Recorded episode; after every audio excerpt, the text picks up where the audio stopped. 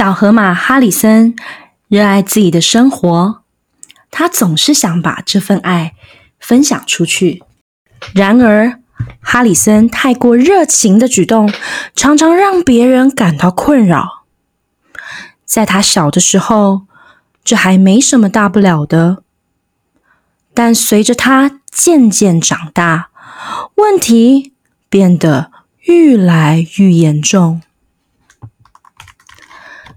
他和别人总是坐得太近了，握手握得久了一点，击掌力道大了一点，拥抱太紧了一点，而且他显然不知道，和别人讲话时不该贴得这么近。哈里森可以说是个人空间终结者。他担任中外野手时，就没有待在自己的位置；去游泳时，也硬是跟朋友挤在同一个游泳圈。不论是坐校车去动物园的路上，或是在图书馆的说故事时间，他总是这样贴着身边的人，没有和别人保持适当距离。因为啊，哈里森和他的家人习惯亲密的窝在一起，这对于他们家来说是再也自然不过的事了。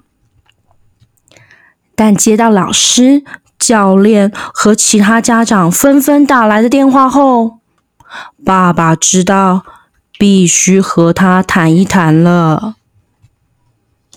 哈里森，我听说你在学校没办法和别人保持适当的空间。不会啊，我不需要什么空间啊。但是其他人需要自己感觉自在的空间呢。爸爸和哈里森分享他小时候的经验。我在这个年纪的时候啊，我的妈妈教我一个叫做空间救星的动作。这做起来很简单，你看看啊，首先。把你的手背向前延伸，再向外展开，成一个大字形。接着，再将手背放下，贴紧大腿两侧。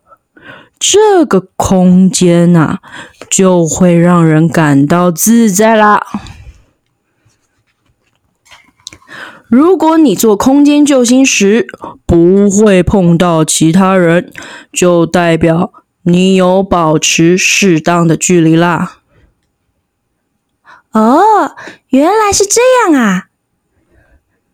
哈里森和爸爸一遍又一遍的练习着空间救星。双手向前，向外展开，手背放下，回到两侧。到了上床睡觉前，全家都在一起练习空间救星。隔天到了学校，哈里森只要有机会就做出了空间救星的动作，他觉得有趣极了。哈里森甚至在不需要保持距离时也这么做，像是在拥挤的合作社。或是全班拍团体照时，他认为这样非常贴心。然而，他的老师和朋友可不这么认为。爸爸和老师再次通过电话后，又提醒了哈里森一些事。晚上，爸爸进到哈里森的房间，对他说。我知道你喜欢空间救星，但周围太拥挤时不适合这么做。我也知道你很努力，遇到这种情况，其实你就把手背放下，试着待在自己的空间，不要动。就可以了。爸爸细心的叮咛着哈里森。爸爸，那我懂了。这次哈里森真的懂了。隔天搭校车的时候，他本来想和两位同学挤在一张椅子，但他没这么做，而是另外找了一个空位坐下。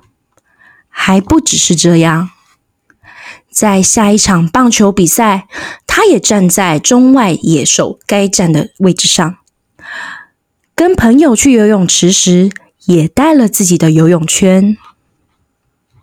在说故事时间，他真的只坐在自己的垫子上，也没有把垫子挪得更靠近别人。哈里森需要特别克制自己。但他做到了。当然了，他并不是每次都做得到，毕竟没有人是完美的。要时时和别人保持适当距离，可能没那么容易。